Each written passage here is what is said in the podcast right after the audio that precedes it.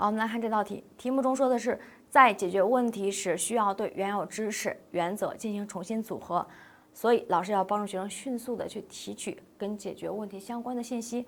那问的是这些信息储存在哪里？其实主要可能是大家对这几个概念的理解。那像感知，主要是感觉和知觉，它主要是对于事物的个别属性或整体性属性的一个认识；而思维主要强调就是概括性和间接性。那第三个是注意，注意指的是我们对于事物的指向和集中；而记忆指的是我们对信息的一个编码和储存。